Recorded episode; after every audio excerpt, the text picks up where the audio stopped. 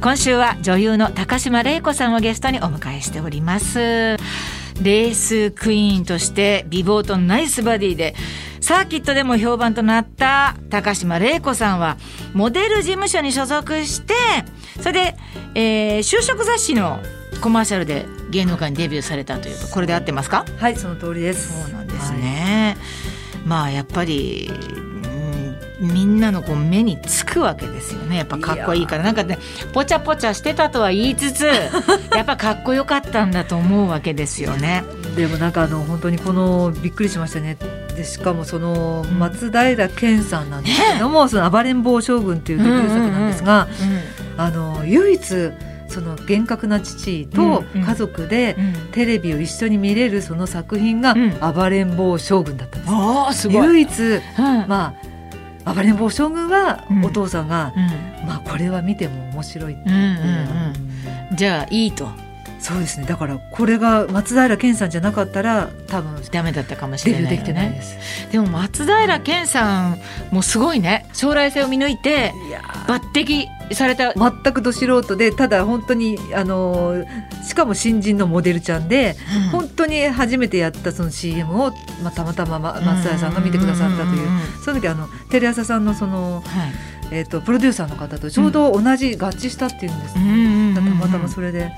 ちゃんとオーディションもさせていただきましたが、えー、なんか本当運よくその鬼屋版という役なんですけれども、うん、ちょうどその前の方がお辞めになるタイミングも良かったっていうことで、それってすごいね。そ、ね、それでいざ女優の仕事始めて、うんもうその時はもう女優やっていこうみたいな気持ちはもういやまあ半年ぐらい 半年ぐらいということだったんですけど、うんうんうん、やっぱりちょうどあの京都の渦政撮影所だったんで、はいはいうん、まあ皆さんスパルタで教えてくださって。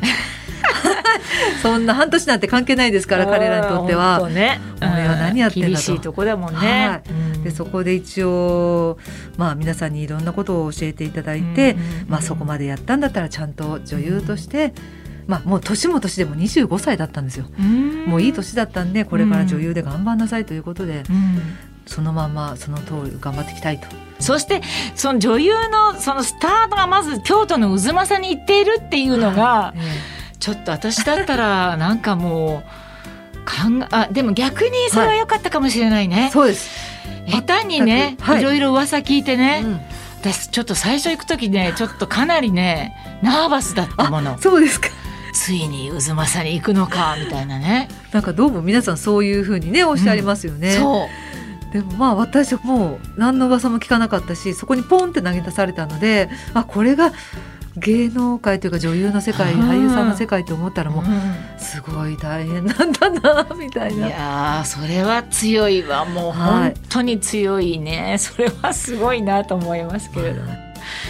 意義ありっていうドラマで一緒になってその後も何度かね、はい、あのお仕事をして京都の渦政の話だけど渦政でねあの玲子ちゃんがレギュラーやってる時も一緒に私がゲストに出ることもあって、はい、あお宮さんにも玲子ちゃんが出てくれてはいお世話になりました。そうそうあの渡瀬さんと一緒にみんなで飲んだじゃない？はい懐かしいね。だちょっとさっきそのことふっと思って、はいそれで玲子ちゃんとも2人でどっか飲みに行った飲みに行ったかご飯食べたかお茶飲んだか。はいだって私あの引っ越しするときに、うん、もう恵子さん家の近くに住みたいって言って。本当に不動産屋であの界隈探したんですけどそうそうそんなことあった、ね、めちゃ人気のストーブもう全然なかったいやいやそんなことないんです。全くなくてそんなこともありましたいやそうそうだから、はい、あの時あの二人でなんかあのどっかのホテルでなんかお茶飲んでなんかコンコンと話したなみたいなね、なんかいろ京都といえばなんかだから私たちにとってはいろいろね。思い出があるなと思って話しておりますが、まああの今はねコロナ禍で本当にこの芸能界も大変なんだけれどもこのステイホーム期間に玲子ちゃんがなんか始めたことがあるそうで。そうですね私ね、はい、もうやっとインスタグラムを始めたんです。今年から。へえ全く興味がなくて、うん、もう無理無理理無理とかみんなやればやればやればって言うんですけど、うんうんいや絶対無理でしょうとずっと拒否してたんですが、うんうんうん。まあせっかくなんでちょっとやってみようってこう思うすっかりハマってます今。そうなんだ、はい。ちょっと拝見しましたけどありがとうございます。すっごい綺麗な写真いっぱい載ってて。まだまだなんかあの自撮りとかやっちゃって今まで自分を写すことってないじゃないですか、そうね。そもそもうん。その自撮りからができなかったんですよねまず。自分を写してどうすんだろうみたいな。確かに。そこから始まったんですけど、うん。今はもうその結構上手くなりましたよ。そうですか。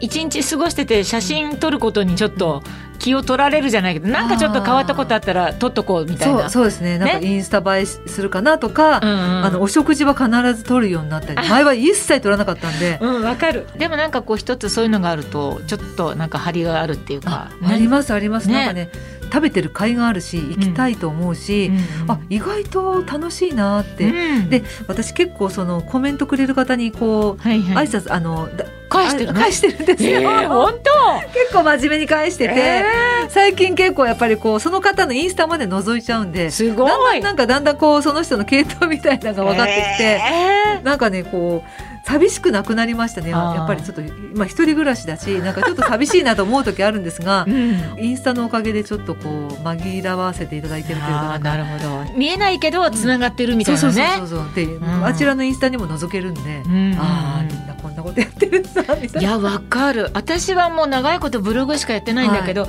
たまにねすごい情報がこうくれる人がいるんですよ、はい。ためになりますあねだからね。そういうことですそういうことですそうそうそう。そうなんです、うん。自分が知らなかった自分の情報とか知ったりしてとあーなかるほどね。あのーこんなところにこういう美しい景色のところがあるんだとか、うん、そうそうそうそういろんな情報がね。そうなんです。うん。知り得ないことを知り得たりとか。そうなんですよ。いいですね。皆様からの情報を得てね いろんなものをさこう収集してるわけですけど。はい。他になんかこのウィズコロナの時代でなんかルーティーンありますか、いやもうですから私はひたすらあの今ね足腰ですと思って、うんうん。あのまあちょっと数字的に言うと1日6,000歩うん。大体1時間ぐらい4キロぐらいをうん。ウォーキングしてます結構長偉いで最近は今度歩道橋を行ったり来たり。偉いわ。いやもうね足腰がね弱いなってことでちょっとねちょっと。弱くなるよね。ねまああのあとはなんかどうですか？これからチャレンジすることとかしてみたいこととか挑戦は挑戦でやっぱ最近バラエティーとかもね出させていただけるようになったんで、まあ何でもうんやっていきたいなっていう、うんうんうんなんか全然今もうこれやらないっていうのがないです、うんもうやる。やる。なんか言われたらやる。うん。いいよやるやるみたいな、うんうん。うんな。んかそういううん。勢いですね、うんうん、いいいいと思う。すごくいいと思いまだすそんな時になんとなくやっぱりこうやっぱり足腰はしっかりしときたいな。なんかこう なんか過激なこうバラエティーをやってる時に、うん。スススッとうん。結構年配の方がね私を追い抜かしていったんです。ショックショック。ですよねショック。あれ？あれ？私こんなに苦しんでるのにと思って。あああーこう日頃からのねトレーニングなんだなって、確かにねパワーいただきました。ねはい